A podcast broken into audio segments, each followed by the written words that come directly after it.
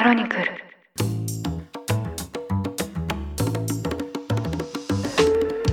おはようございます。2023年12月26日火曜日ニュースコネクトあなたと経済をつなぐ5分間パーソナリティの新井里奈です。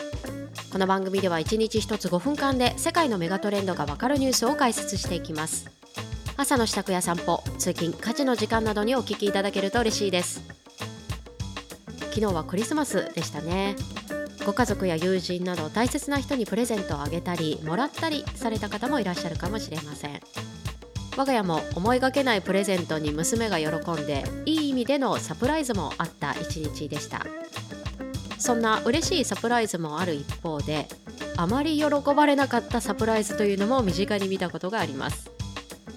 今日はそんな嬉しくないサプライズマーケットにも衝撃が走ったこちらのニュースを早速お伝えいたします。中国規制当局は先週突然オンラインゲームに関する規制案を発表しました。これはかねてから政府が懸念しているとする若年層のゲーム中毒を念頭に発表された内容で、具体的には過度なゲーム利用や課金を防ぐため、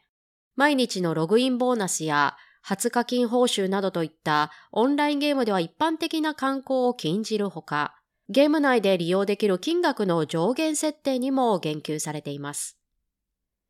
また未成年に対してはガチャと言われる有料くじの提供の禁止も含まれており、今回の規制は2年前に当局が発表した関連規制をより強化した形です。今回の発表を受け、香港株式市場ではゲーム会社への懸念が広がり、世界最大のゲーム会社であるテンセントホールディングスの株価は一時16%下落。他にもネットイースやビリビリといった関連企業の株価も急落し、テンセントと合わせて3銘柄合計で一時11兆円を超える時価総額が失われるなど、マーケットにも大きな衝撃を与えています。一方で今回の規制案、内容には曖昧で包括的な部分も残っており、規制がどの範囲まで及ぶのか、潜在的な影響などは読みづらいとする投資家や関係者の声も出ており、現地 SNS 上では開発者やゲーム設計者の不満や困惑も多く見られると報じられています。今後ですが、およそ1ヶ月間、来年1月22日まで、当局は一般からの意見を募集するとのこと。より具体的な内容が出てくるのか、今後を注視する動きが国内外に広まっています。前触れなく発表された今回のゲーム規制案。実は2021年にも関連規制が発表されており、当時は未成年に対して利用時間を週末と祝日の各1時間のみといった利用時間の制限が主な内容でした。では、それ以降、この2年間で中国のゲーム業界はどう舵取りをしてきたかというと、海外進出です。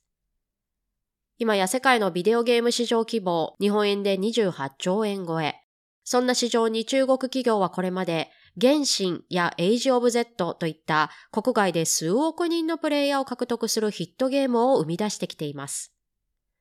調査会社センタータワーによりますと、こうした中国企業が特に成功を収めているのがアメリカ市場。2023年上半期、中国で開発されたモバイルゲームの売上上位100作品は、現地で20億ドル、日本円でおよそ2800億円の売上を上げているとのこと。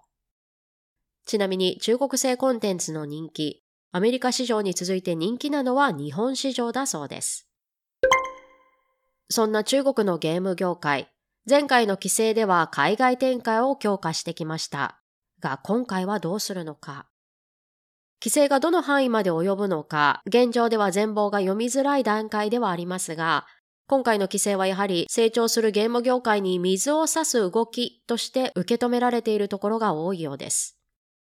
アジアのゲーム市場を調査分析するニコパートナーズは、関連各社は収益化モデルを見直す必要があるとブルームバーグの取材で答え、今回の規制はゲーム業界全体に大きな影響を与えると語っています。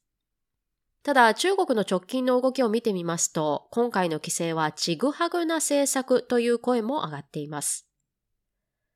例えば昨年、中国の広州で開催されたアジア競技大会では、e スポーツが初めて正式種目に採用されました。その翌年にこうした動きが出てきていることで、オンラインゲーム中国も力を入れていたはずなのにという見方ができるわけです。だからこそ今回の発表は突然、前触れなくといった表現がニュースでも多く使われています。現在、景気低迷が多く報じられる中国。若年層の失業率が今年は過去最高となり、出生率も低迷。こうした問題とゲームの人気を結びつける見解もあります。また、今回の規制案の中には、社会秩序を見出すことにつながるコンテンツの禁止という国家安全法に通ずる内容も含まれていました。実際こうしたゲームのチャット機能では、台湾や香港といった言葉に検疫がかかることもあるため、今回の規制案はゲーム中毒という社会問題の解決だけではなく、国家安全法を念頭にした総合的な施策という捉え方もできます。ただ国家安全法も実際に施行されてからじゃないと予測がつかないという点もあったため、今回の規制も草案段階以降からどこまで具体的な内容が出てくるのか、今後の対応策をゲーム業界が見極めるためにも国内外で注視する動きが強まりそうです。ということで今回は中国で発表されたオンラインゲーム規制を取り上げました。で今回のニュース香港で IR 関係の仕事をしている友人にも話を聞いてみましたすると本当に予測がつかないことが多すぎるとため息をついていました。彼女は投資関係の仕事に長年ついているんですが特にここ数年の株式市場や投資家の反応を見てみてもなかなかこうした IR のプロとしての仕事を続けてやっていくには難しい環境だそうです。だから転職を考えているという話でした。ちなみに彼女はゲームとは全く違う業界にいるんですけれども、まあ、業界が違っても前触れなく出てくるこうした規制が投資部門で働く部署のパフォーマンスにも関わってくる、